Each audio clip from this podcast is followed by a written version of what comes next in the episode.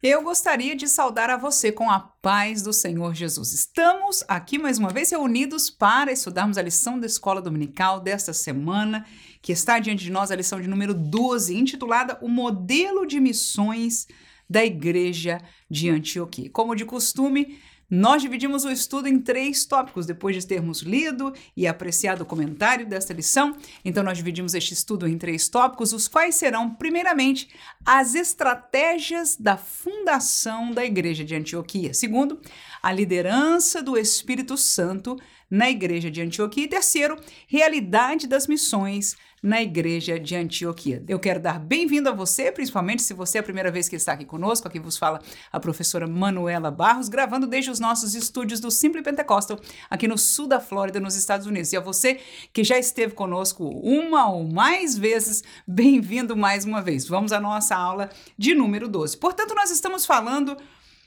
nesta lição com foco na igreja de Antioquia. A verdade é que não há muitos textos bíblicos que falam sobre esta igreja.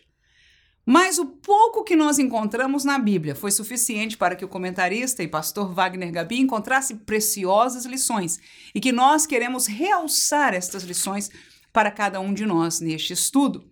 Então você vai se lembrar que a igreja, a primeira igreja, se pudéssemos assim dizer, foi a igreja de Jerusalém, porque ali estavam os apóstolos de Jesus, né, os primeiros discípulos, os doze, né, ainda que Judas é, faleceu, se enforcou, entrou um décimo segundo, e todo este contexto que aconteceu foi na cidade de Jerusalém. Foi em Jerusalém que do alto desceu o poder do céu, aquela festa do Pentecostes, quando pela primeira vez o Espírito Santo ali desceu e eles foram batizados e falaram novas línguas. Isso tudo aconteceu na cidade de Jerusalém. E mesmo em Atos dos Apóstolos, quando já esta realidade que vamos estudar é, de Antioquia aconteceu e as missões estavam caminhando, você vai encontrar de que quando houve uma dúvida teológica, né, os apóstolos, o apóstolo Paulo e os demais irmãos trouxeram para Jerusalém, para o concílio, para os apóstolos que ali estavam, como dissessem da igreja mãe, não é, da primeira igreja,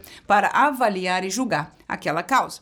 Então nós vemos que a igreja central é a igreja de Antioquia, mas interessante que Deus havia permitido uma perseguição, uma perseguição contra estes crentes que agora, depois que Jesus morreu e ressuscitou, e o Pentecoste veio, então houve uma perseguição e muitos crentes saíram fugidos desta perseguição e aonde foram, pela graça de Deus, levaram consigo o evangelho. E um destes lugares que chegaram foi na cidade de Antioquia, o qual era um centro muito grande é, e nós vamos estar falando algumas coisas sobre isso porque nos chamou a atenção nesta lição. Vamos então ao primeiro tópico da nossa lição: estratégias da fundação da igreja de Antioquia. Essas estratégias, com certeza, não foram do homem, mas foram de Deus. Primeira, fundada pelos dispersos da perseguição. Segunda, fundada por obreiros sem formação. E terceiro, fundadas numa importante cidade com alta taxa de imigração.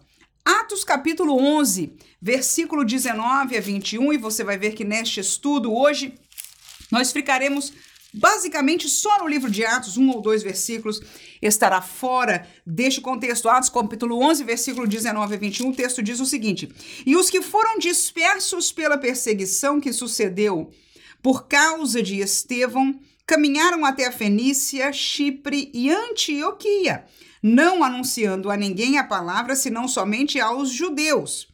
E havia entre eles alguns varões síprios e sirinenses, os quais, entrando em Antioquia, falaram aos gregos, anunciando o Senhor Jesus. E a mão do Senhor era com eles, e grande número creu e se converteu ao Senhor. Então, este é o caminho do evangelho em Antioquia.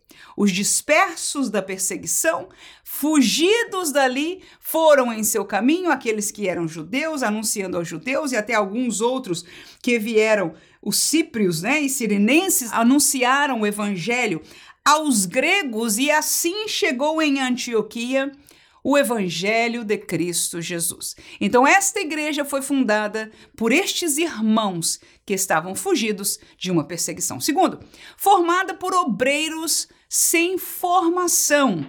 Atos capítulo 11, versículo 22 diz: E chegou a fama destas coisas aos ouvidos da igreja que estava em Jerusalém.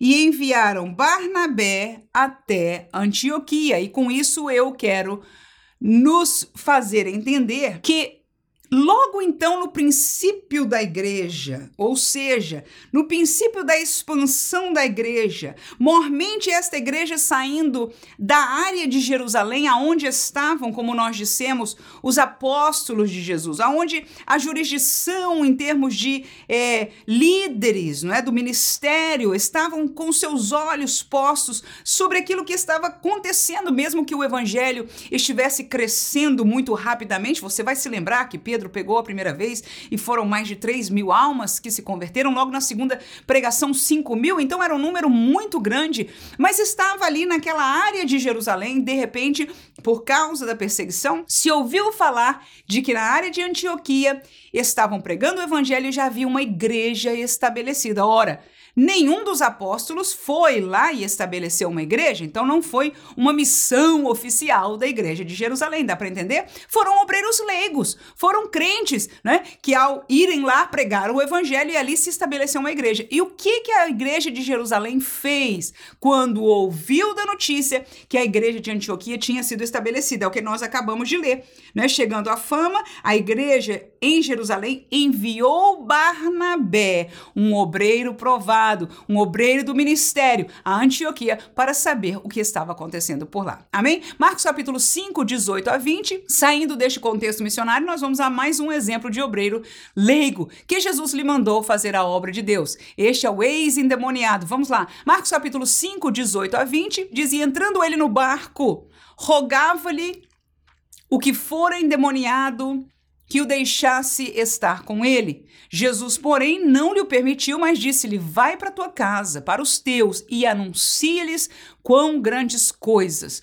o Senhor te fez e como teve misericórdia de ti. E ele foi e começou a anunciar em Decápolis quão grandes coisas Jesus lhe fizeram e todos se maravilhavam. Este texto é muito lindo, aquele endemoniado gadarino que nós conhecemos, que foi liberto por Jesus da sua escravidão de demônios, mas também da sua realidade física, um homem que a sociedade não conseguia nem olhar para ele, nem podia, uma pessoa violenta, mas ali quando o Senhor o libertou, nós vemos que ele foi encontrado, né, em bem vestido, arrumadinho, aleluia, glória a Deus em sua sã consciência. E este homem foi lá para Jesus. Quando Jesus estava para partir da cidade, ele disse: Jesus, deixa eu te seguir, deixa eu levar a tua mala, deixa eu ir aprender contigo, deixa eu te servir, aleluia. E Jesus disse o que? Não. Volta para a tua cidade e anuncia aquilo que Deus fez por ti. Aleluia. E ele fez isso e muitos se convertiam, muitos se maravilhavam pelo seu testemunho. Quem era este obreiro, o ex-gadareno? Não tinha nem muito tempo de crente, mas algo ele tinha que ninguém lhe podia tirar. E é a maior pregação de todas. É claro que nós devemos nos preparar no conhecimento da palavra, mas enquanto nós não temos este grande conhecimento do Antigo Testamento, das realidades, da profundidade da Bíblia Sagrada, a coisa mais importante nós recebemos, aleluia, aquele homem teve a liberdade espiritual, livre do poderio das trevas e agora pertencente à luz, perdoado, restaurado, feito nova criatura e que nova criatura. Alguns de nós somos feitos nova criatura, se vê a mudança, mas do gadareno, que mudança. Aleluia. Ele tornou-se um obreiro lego, mas um obreiro que marcou a história da sua cidade com testemunho daquilo que Deus fez por sua vida. Da mesma maneira, a igreja de Antioquia foi fundada por obreiros que não tinham credencial,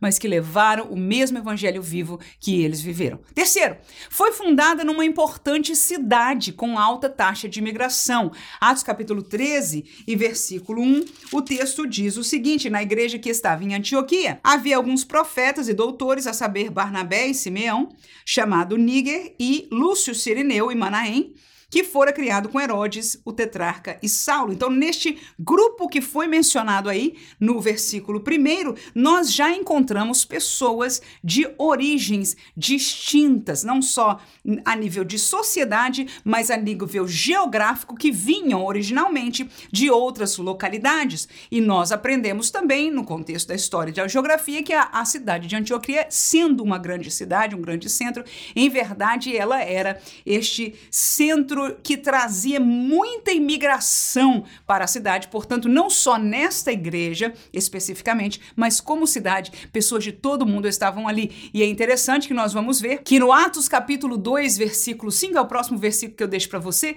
veja que a estratégia de Deus aconteceu de mandar, aleluia, de inaugurar a igreja, mandando e enviando o Espírito Santo para agora estar com ela, marcando aquele momento com o grande acontecimento do batismo no Espírito Santo, mas a partir dali algo novo, aleluia. Jesus disse: Olha, esperai em Jerusalém até que do alto sejam revestidos do poder, mas aí vão para ser testemunhas em todo o mundo, em toda a Judéia, em toda a Samaria, até os confins da terra. Então eles estavam esperando este evento para saírem às missões, aleluia. E Deus escolheu que o dia fosse que todas as nações estavam representadas. Vamos ler o texto bíblico, Atos capítulo 2, versículo 5, diz o texto: E em Jerusalém estavam habitando judeus, varões religiosos de todas as nações que estão debaixo do céu. O texto começa a citar quais nações logo abaixo do versículo 5, no entanto, é suficiente para saber. E foi neste contexto de gente de toda parte do mundo que Jesus, aleluia, mandou o Espírito Santo e sai Pedro e os demais fora ali do cenáculo, fora daquela casa, agora falando em línguas estranhas, sentindo a graça, o poder de Deus e erguendo a sua voz com autoridade, pregando este evangelho que mudou as suas vidas. E esta foi a estratégia de Deus, glória ao Senhor, para a fundação de uma igreja muito especial, a Igreja de Antioquia, cujo centro missionário nós vamos observar sai de Jerusalém, não desprezando com certeza o lugar e aqueles que estavam ali em Jerusalém, mas agora o foco de Atos dos Apóstolos vai para esta igreja mãe missionária, a Igreja de Antioquia, porque é a partir dali que os primeiros missionários, Paulo e Barnabé, são enviados e é o que nós vamos falar no próximo tópico. Portanto, o segundo tópico, uma liderança do Espírito na igreja de Antioquia, evidenciada por quê? Três subtópicos. Evidenciada por crentes que oram e jejuam, evidenciada por um ministério sujeito ao Espírito Santo e por terceiro, evidenciada pela presença dos dons do Espírito Santo. Atos capítulo 13, versículo 2 e 3, o texto diz: e servindo eles ao Senhor e jejuando, Disse o Espírito Santo: Apartai-me a Barnabé e a Saulo para a obra que os tenho chamado. Então, jejuando e orando, e pondo sobre eles as mãos, os despediram.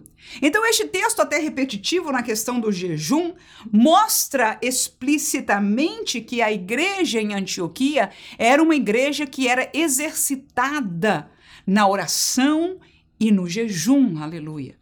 E quando eu olho para o versículo primeiro e eu olho para esse nível de obreiros que estava sentado no corpo ministerial ali de Antioquia, eu até me pergunto, para que jejuar? Né? Já saímos da perseguição, já não estamos mais vivendo a realidade da perseguição romana ali em Jerusalém, estamos nessa cidade gozando de liberdade, com esse nível ministerial aqui, com certeza temos palavra de Deus, temos a graça do Senhor em nosso meio. No entanto, a igreja do Senhor Jesus, como temos estudado nessa série de lições, a nossa batalha não é política, aleluia. A nossa batalha não é econômica, a nossa batalha é espiritual. E enquanto nós formos luz, as trevas se levantarão. E é necessário, aleluia para uma vitória a nível individual, a nível de família, a nível de congregação, a nível de igreja, a nível de uma denominação, a nível de povo de Deus, que nós estejamos em oração e jejuns. Aleluia. Deve haver esta prática, ela é bíblica e nós aprendemos hoje de que esta igreja, que agora tornava-se um novo centro de atenção da igreja da época e que tinha um colégio ministerial tão abençoado como este, mas o povo de Deus estava em oração e jejum e por causa disso, e por causa disso, o Espírito Santo tinha liberdade, aleluia. E diz o texto bem claro que eles servindo ao Senhor e jejuando, talvez foram num culto de consagração. Eu não sei se precisava se chamar um culto de consagração para que as pessoas viessem jejuando. Eu não sei, não está escrito. Mas vamos imaginar. Foi neste contexto, aleluia, que o Espírito Santo falou no meio daquela igreja e disse: Apartai-me a Barnabé e a Saulo para uma obra que eu tenho chamado. E alguém podia pensar: ah, que obra é essa? Vai fazer isso aqui ou ali? Não. Estes homens, aleluia, conforme diz as Escrituras, encheram a terra do conhecimento do Evangelho de Cristo Jesus. Foram usados tremendamente, a história está escrita aqui para nós. Mas então a igreja de Antioquia evidencia a liderança do Espírito Santo, porque ela, como igreja, o povo, aleluia, era exercitado na oração e no jejum. Mas e o ministério? Segundo, era um ministério sujeito ao Espírito Santo. No versículo 2, vamos ler mais uma vez, e o versículo, saltaremos então ao 4 do capítulo 13 de Atos, o texto diz o seguinte: servindo eles ao Senhor e jejuando, disse o Espírito Santo. Ou seja, o que, que ele mandou? Porque olha como é que o Espírito Santo fala aí: apartai-me a Barnabé e a Saulo para a obra que os tenho chamado. E no versículo 4 diz: E assim estes, enviados pelo Espírito Santo, desceram a Seleucia e dali navegaram para Chipre. Veja de que o texto no versículo 4 diz que eles foram enviados pelo Espírito Santo. O Espírito Santo mandou, e ali o 4 diz, e o Espírito Santo enviou, mas não foi o Espírito Santo quem enviou. Houve um ministério que diz a palavra de Deus aqui no texto que a gente já leu, que não só depois de ouvir a voz do Espírito, voltou a orar mais, a se consagrar, marcou um dia especial, imagino eu. Vamos orar, vamos jejuar neste dia e vai ser o dia que nós consagraremos. Vai ser o dia que o ministério imporá as suas santas mãos sobre estes missionários e os despediremos. O ministério foi sujeito, submisso à ordem do Espírito Santo. Que lição! Não só de ter um ministério que ainda escute, que ainda esteja vivendo como crente, crente que ora, crente que espera do Senhor direção, aleluia, mas que ouve e que dá ouvidos à voz do Espírito Santo. E na direção do Espírito, então, separa obreiros, separa missionários, separa homens ao ministério e os envia e os coloca na obra do Senhor. Foi o que aconteceu aqui. Agora, o texto bíblico, como lemos no versículo 4, não fala o ministério fez, diz o Espírito Santo enviou. Aleluia! Porque o Espírito Santo, um com o ministério, um ministério submisso à direção, à ordem, aleluia, do Deus Espírito Santo, aleluia, da terceira pessoa de, da Trindade, que nós, nesta dispensação, começamos a conhecer, a lidar, a viver e a ter Ele presente em nosso meio. Quem pode dizer amém? Atos capítulo 16, ainda, versículos 6 e 7 diz: E passando pela Frígia e pela província da Galácia, foram impedidos pelo Espírito Santo de anunciar a palavra na Ásia. E quando chegaram a Mísia, outra cidade, intentavam ir para outra cidade chamada Bitínia, mas o Espírito de Jesus não lhe permitiu. Vou saltar ao 10. E logo depois desta visão, procuramos partir para a Macedônia, concluindo que o Senhor nos chamava para lhes anunciar o evangelho. Então veja que saindo de uma igreja cujo ministério era submisso ao Espírito Santo, saíram dois missionários que estavam dando prova de que eram submissos ao Espírito Santo. E volto a dizer, não há como ser submisso ao Espírito Santo se o obreiro não tem relacionamento com o Espírito Santo. Se o Espírito Santo não tem é, lugar, não encontra o ouvido que saiba lhe escutar, aleluias. Porque escutar de uma voz profética alto em português a, no, a palavra de Deus é fácil.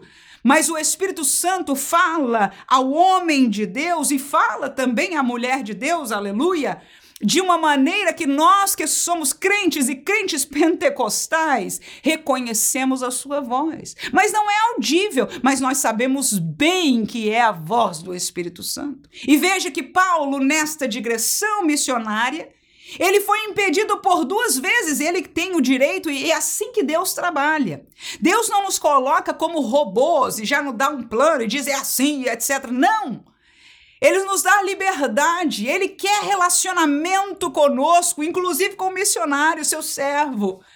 E o servo do Senhor planeja a viagem, diz: Olha, amanhã nós vamos para tal lugar, mas diz o texto que o Espírito lhe impediu, não sei como. Posso imaginar. Glória a Deus, ele não se sentiu bem, houve alguma coisa que aconteceu que o fez entender. Isto só acontece com quem tem relacionamento diário, todo o tempo com o Espírito Santo de Deus, com Deus, o terceira pessoa da Trindade que hoje habita em nossas vidas. Então, este que tem comunhão com o Espírito Santo consegue entender, consegue ouvir, consegue decifrar a voz do Espírito Santo que não lhe deixou. No outro dia ele tentou para outro lugar e a palavra diz o Espírito de Jesus também o impediu. E nesta espera em Deus, então, para onde iremos? Estamos aqui esperando, eu imagino que em oração foram dormir e naquela noite ele teve uma visão. E vendo aquele homem da Macedônia dizer: Passa a Macedônia e ajuda-nos. Então, no outro dia, é o texto que nós lemos, no outro dia ele entendeu. É o Senhor que nos está direcionando. Amém? Terceiro, a liderança da igreja era uma liderança guiada pelo Espírito Santo e a evidência também era a presença dos dons espirituais. Capítulo 13 de Atos, versículo 1 diz: Na igreja que estava em Antioquia havia alguns profetas e doutores, a saber, Barnabé e Simeão, e etc, etc, a lista que nós já lemos. Ora, a profecia e os doutores, que, segundo a Bíblia, Efésios 4 e 11, é um dom ministerial, mas a profecia é um dom espiritual. E também nós vemos aqui, como já falamos, nesta pouca evidência, mas suficiente, de uma igreja submissa, de uma igreja que aceitava o comando, que sabia ouvir a voz do Espírito. E é possível que esta voz do Espírito para a separação de Paulo tenha sido audível por profecia. Aleluia. Não está escrito, mas está escrito que foi o Espírito Santo. E como é que o Espírito Santo fala, irmãos? Algumas maneiras, mas uma delas é a profecia. Estes são dons espirituais. Então, havia na igreja. Hoje é verdade que há manipulação de dons espirituais. Hoje é verdade que há enganos relacionados com dons espirituais, há manipulações, há mercados no entanto, o erro de alguns não retira a verdade da palavra de Deus. Não é porque alguns estão fingindo, não é porque alguns estão profetizando da carne ou até sendo usado por outros espíritos que tira a realidade de que o Senhor deu para a igreja dons com propósitos de edificação, aleluia, com propósitos de salvação de almas, com propósito de dar esta integração com Deus, aleluia, porque Deus é poder, Deus é mistério, é sabedoria. Através dos dons nós temos estes acesso, aleluia, ao poder de Deus, ao entendimento das profundezas das coisas de Deus. Glória ao Senhor. E estes dons estavam presentes na igreja primitiva.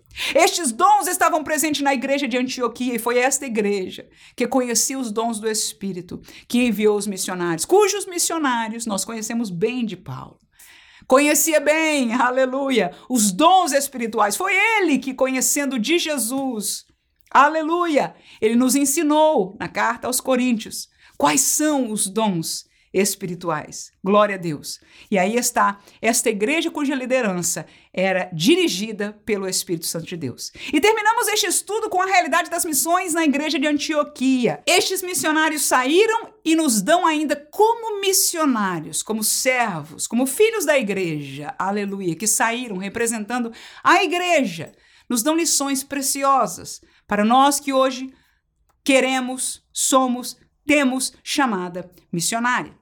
Primeiro, era feita por obreiros submissos, eles prestavam relatórios. Segundo, era feito por obreiros preparados, eles enfrentavam oposições. E terceiro, era feita por obreiros perseverantes. Falamos da colheita. Ora, quero somente lembrar para você que estes obreiros que nós vamos usar como exemplo é Paulo. É o grande apóstolo dos gentios. Aquele homem chamado por Deus por voz de Ananias, que Deus disse a Ananias: não, não, não. Não para, não, pode ir, que aquele lá é para mim, vaso escolhido, aleluia. Glória a Deus. Alguém que encontrou com Jesus, a quem Jesus se apresentou de uma maneira extraordinária, não como os demais apóstolos. Este Paulo era um obreiro submisso. Claro que ele tinha, ele era submisso à igreja mãe e pela graça de Deus ele foi usado por Deus e tornou-se um apóstolo. Em verdade, ele foi chamado para apóstolo. Ou seja, alguém que abre igrejas e se torna o pai, no melhor do sentido, o pastor, né, o discipulador, e a quem põe mão sobre outros servos, chama ao ministério, e você vai ver isso em todo o Novo Testamento, que ele se tornou esta pessoa que formou outros obreiros, colocou estes obreiros na igreja que ele ia formando, enfim, ele tornou-se um grande líder espiritual da igreja da época, mas não deixou de prestar contas para a igreja que o enviou deixava de, inclusive, de uma certa forma, prestar contas ou agradecer às igrejas que contribuíam com a sua chamada missionária através de suas ofertas. Vamos lá? Então, estes obreiros submissos, Atos 14, versículo 26 a 28, dá exemplo disso. E dali navegaram para Antioquia, de onde tinham sido encomendados à graça de Deus para a obra que já haviam cumprido. E quando chegaram e reuniram a igreja, relataram quão grandes coisas Deus fizera por eles e como abrira aos gentios a porta da fé. E ficaram ali não pouco tempo com os discípulos. Então veja, Paulo viajou, Paulo pregou, Paulo fez a obra e ele, quando voltou, ou seja, teve uma volta. Ele voltou para casa, aleluia, mas a casa espiritual dele, agora como missionário, é a igreja que o enviou. E ele voltou para prestar relatório a esta igreja e honrou a esta igreja. Diz: Nós daqui saímos encomendados à graça de Deus de cumprir a missão que Deus colocou em nossas mãos. Foram vocês que nos enviaram, foi este ministério que impôs a mão sobre nós e nos enviou. Então estamos de volta. A igreja se reuniu e eles contaram quão grandes coisas Está aqui o fruto, aleluia, do vosso trabalho, porque quando nós enviamos o missionário como igreja, aleluia, somos nós que estamos indo junto com eles. E que lindo o missionário submisso, um missionário que reconhece essa ligação com a igreja, porque a igreja também deve manter essa ligação através da oração, através dos jejuns, através das ofertas, através de visitas ao campo, aquilo que lhe seja possível. Nós temos estudado tudo isso neste trimestre. Quando temos esta relação, que lindo é o missionário voltar e dizer: Eis aqui o fruto do vosso trabalho através do ministério, porque vocês nos enviaram. E aqui está este, relatório de Paulo. Em segundo lugar, esta obra é feita por obreiros preparados. E quando eu falo de preparados, não está falando do ensino necessariamente teológico. Eu vou falar aí das oposições. Capítulo 13 de Atos, porque é isso que eu encontro na palavra de Deus, versículos 6 a 12. O texto diz, logo depois, veja que Atos 13 está falando da chamada do envio de Paulo e Barnabé. No mesmo capítulo, logo depois que foram enviados, vamos ler o, o texto aí seguinte, de seis em diante, diz: olha.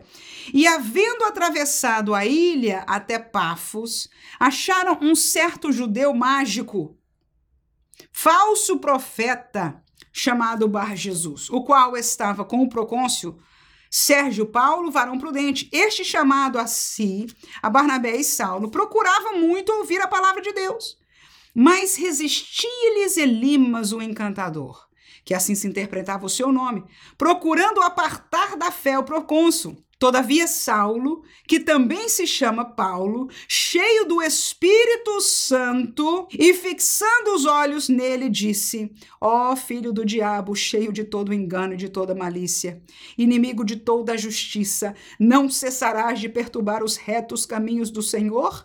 Eis aí, pois agora contra ti a mão do Senhor, e ficarás cego, sem ver o sol por algum tempo. E no mesmo instante a escuridão e as trevas caíram sobre ele, e andando à roda buscava quem o guiava pela mão. Então Procônsul, vendo o que havia acontecido, creu, maravilhado na doutrina do Senhor. Agora, irmã, isto aqui é milagre, isto é coisa linda, coisa boa. Glória a Deus de crente pentecostal, porque o evangelho da Bíblia Sagrada. É um evangelho pentecostal. E o que, que isso tem a ver com preparação de obreiro? tudo. Nós hoje estamos nos preparando demais na academia e não temos nenhuma preparação aos pés do Senhor e na autoridade de Deus.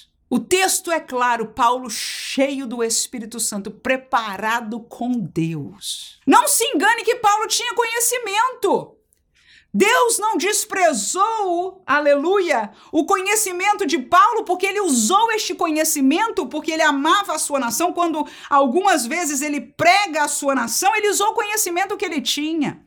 Algumas vezes, a exortar os gentios, ele diz: Olha, vocês estão chegando agora. O conserto de Deus por muito tempo foi com este povo e ensinava. Por quê? Porque ele tinha conhecimento.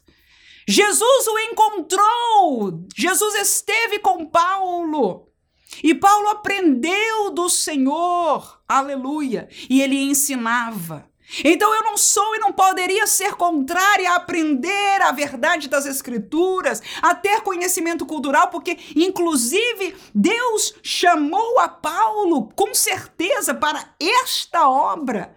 Porque ele podia, ele falou a pessoas simples e ele falou ao mais alto da sociedade da época, tanto romana como inclusive de outras nações do seu próprio povo também, capacitadíssimo. Mas a preparação maior, com toda a capacitação que ele tinha, se não houvesse, não tivesse o poder de Deus, o preparo da, de enfrentar as oposições espirituais, como aconteceu aqui na saída. Acabou de ser missionário, a primeira coisa que, que vem é o miserável do encantador que se levanta não permitindo que uma alma desejosa aprenda e esteja no caminho do Senhor. Quantas vezes nós vemos isso? E que autoridade nós temos usado?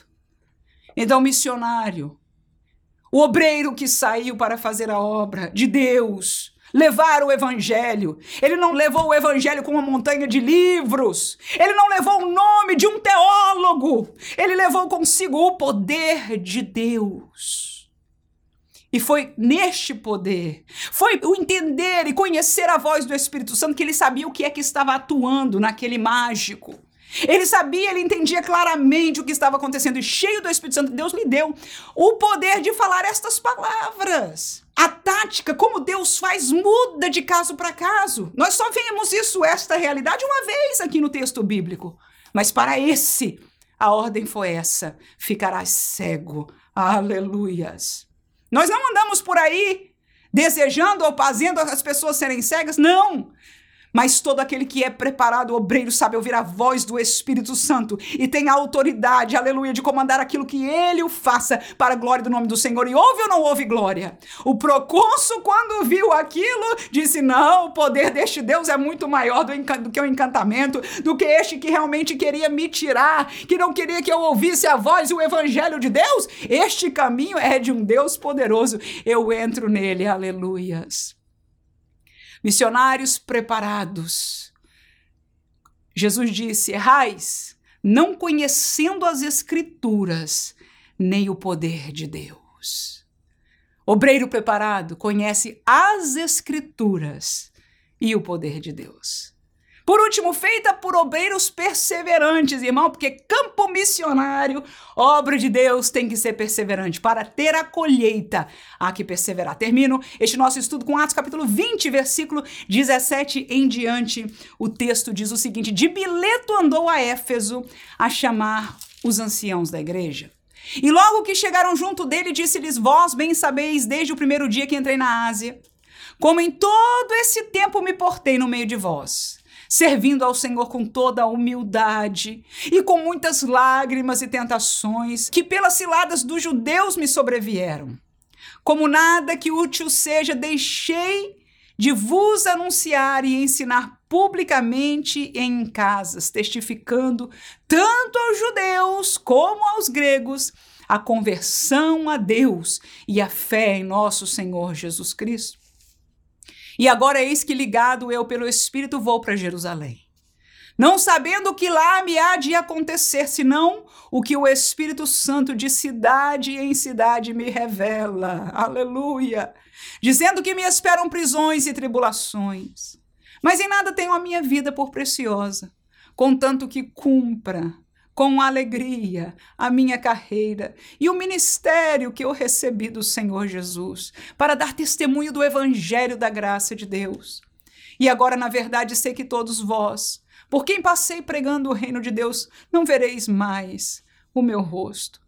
Portanto, no dia de hoje vos protesto que estou limpo do sangue de todos, porque nunca deixei de vos anunciar todo o conselho de Deus. Aleluia! Como estou sentindo a presença do Senhor nesta hora, lendo este texto bíblico.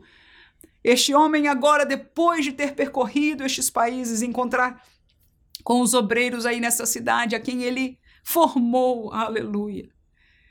Ah, sabendo que os seus dias de missões estavam terminando.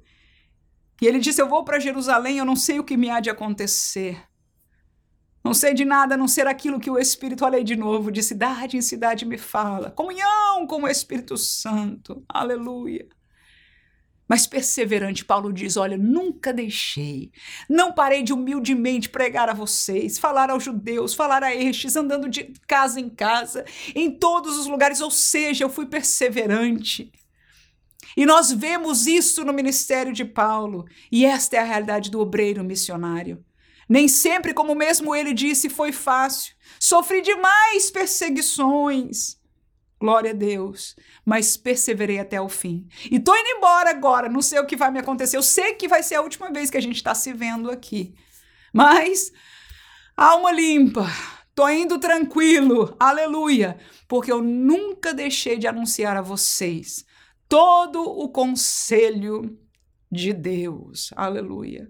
O missionário leva a palavra de Deus. O professor de escola dominical ensina a palavra de Deus. E nós, para não errarmos, precisamos de conhecer as Escrituras, a palavra de Deus, que é o conselho de Deus. Mas o Espírito de Deus, o poder de Deus, também, através dos seus dons, através da intimidade com Ele, nos dá direcionamento. E de aula a aula, às vezes a aula não é diferente, não caminha da mesma maneira, e muitas vezes temos que saber e entender e permitir o Senhor, na pessoa do Espírito, ter primazia em nossa vida, quando nós, como obreiros, missionários na escola dominical, porque temos uma missão.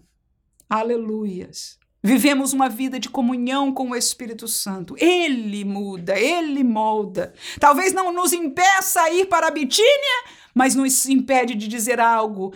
Nos faz ler um versículo e sentir a graça ali, como que o Espírito Santo diz: aqui, fale, nós ficamos e sentimos a graça de Deus.